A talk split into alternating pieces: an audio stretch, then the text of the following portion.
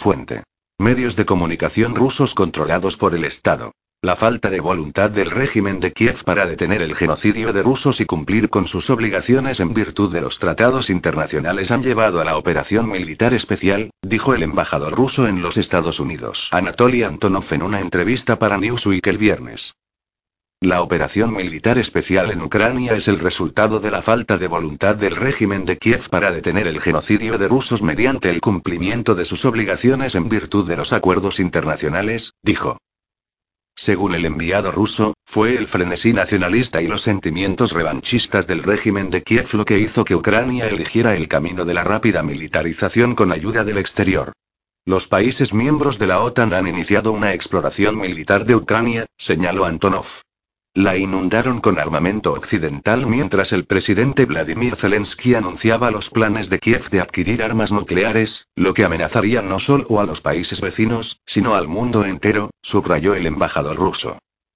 Afirmó que Occidente está incitando a un mayor derramamiento de sangre en Ucrania al bombear el país con armas. Los estados occidentales están directamente implicados en los acontecimientos actuales, ya que continúan bombeando a Ucrania con armas y municiones, incitando así a un mayor derramamiento de sangre, señaló. Advertimos que tales acciones son peligrosas y provocadoras, ya que están dirigidas contra nuestro Estado, subrayó el enviado. Pueden llevar a Estados Unidos y a la Federación Rusa al camino de la confrontación militar directa. Cualquier suministro de armas y equipos militares desde Occidente, realizado por convoyes de transporte a través del territorio de Ucrania, es un objetivo militar legítimo para nuestras Fuerzas Armadas, añadió Antonov. El enviado ruso también se refirió a las actividades de los laboratorios biológicos en Ucrania. ¿Qué tiene que ver el Pentágono con las cuestiones sanitarias? ¿Por qué se establecen laboratorios biológicos a lo largo de las fronteras rusas, a miles de kilómetros del territorio estadounidense? Dijo. Rusia está haciendo todo lo posible para poner fin a las actividades militares. Antonov añadió que Moscú está tomando las medidas necesarias para garantizar la seguridad de los civiles y mantener el funcionamiento normal de las instalaciones de infraestructuras críticas en Ucrania. La Federación Rusa está tomando las medidas necesarias para preservar la vida y la seguridad de los civiles, señaló. Hacemos todo lo posible para mantener el funcionamiento normal de las instalaciones de infraestructuras críticas, para garantizar el orden público y la seguridad de las personas.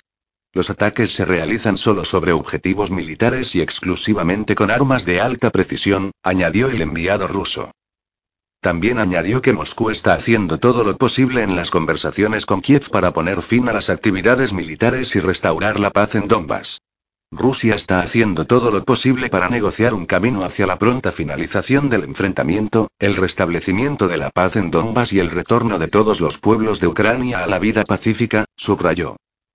Nuestra posición de principios respecto al arreglo del conflicto ha sido claramente definida, añadió Antonov.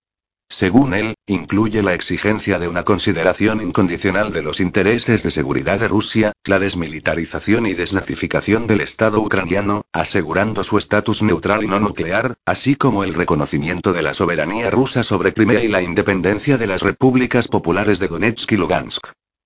Según Antonov, el objetivo de la operación es poner fin al genocidio perpetrado por el régimen de Kiev y garantizar un estatus neutral y libre de armas nucleares de Ucrania. La política de nuestro país se basa en el derecho de todos los pueblos que viven hoy en el territorio ucraniano a elegir su propio futuro, señaló Antonov.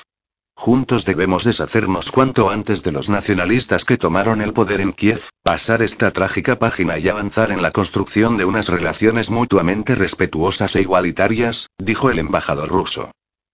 Según el portavoz del Ministerio de Defensa ruso, el general de división Igor Konasenkov, durante la operación militar especial de Rusia se descubrieron pruebas de que el régimen de Kiev había eliminado urgentemente los rastros de un programa biológico militar financiado por el Departamento de Defensa estadounidense en Ucrania.